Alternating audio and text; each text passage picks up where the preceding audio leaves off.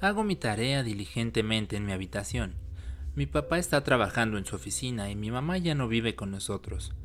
Realmente no necesito supervisión para mis deberes y obligaciones.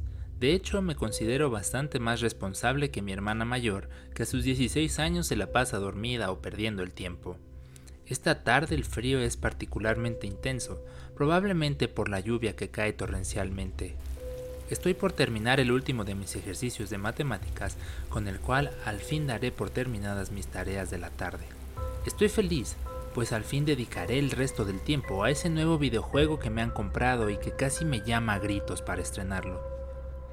El sonar de un trueno hace que vibren los vidrios del departamento.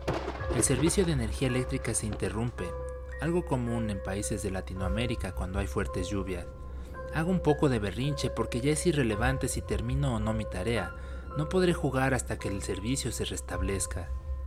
Me quedo enfurruñado en el pequeño escritorio de mi recámara, tan absorto en mis pensamientos que no me doy cuenta que Jessica, mi hermana, entra en mi habitación para tomarme del hombro, lo cual me hace saltar del susto. Tranquilo, cara de chango, solo soy yo. Ella siempre me molesta, supongo que es parte de nuestra dinámica. Unos momentos después escuchamos un ruido muy extraño, que viene del otro lado de la casa, muy distintivo y en la oscuridad volteamos a vernos. Para este punto la oscuridad es casi total. A pesar de que estamos a menos de un metro de distancia, apenas logramos reconocer nuestras siluetas. La lluvia sigue cayendo con intensidad. ¿Qué habrá sido eso? Le digo a mi hermana con una voz titubeante. Ella me responde que no sabe y me propone que vayamos a revisar. No tenemos claro de dónde venía el ruido. Las opciones más probables eran la sala, la recámara de mi papá y la habitación de Jessica. Como el cuarto de mi padre es el más cercano, es el que elegimos para revisar primero. Yo tengo mi celular a la mano y utilizando la linterna de este, apunto hacia el frente para no tropezarnos con algo. Jessica va tomada de mis hombros, como protegiéndose conmigo. Atemorizado pero al mismo tiempo envalentonado por ir con mi hermana, avanzamos despacio hacia la recámara de mi papá y no vemos nada ni a nadie. El sonido de otro trueno nos pone en alerta a los dos, seguido del ruido que escuchamos antes, que se ahoga un poco con el resonar de la lluvia. Para mí el miedo ha llegado a un punto crítico. Las piernas no me responden y no puedo avanzar. Es entonces cuando Jessica me dice, no tengas miedo, cara de chango. Mira, Vamos a separarnos. Tú revisa en la sala y yo reviso en mi cuarto. La idea no me parece nada agradable. En primera instancia porque no quiero ir a revisar solo y en segundo lugar porque no quiero que mi hermana esté sola. Me podrá molestar y todo, pero es mi hermana y la quiero mucho.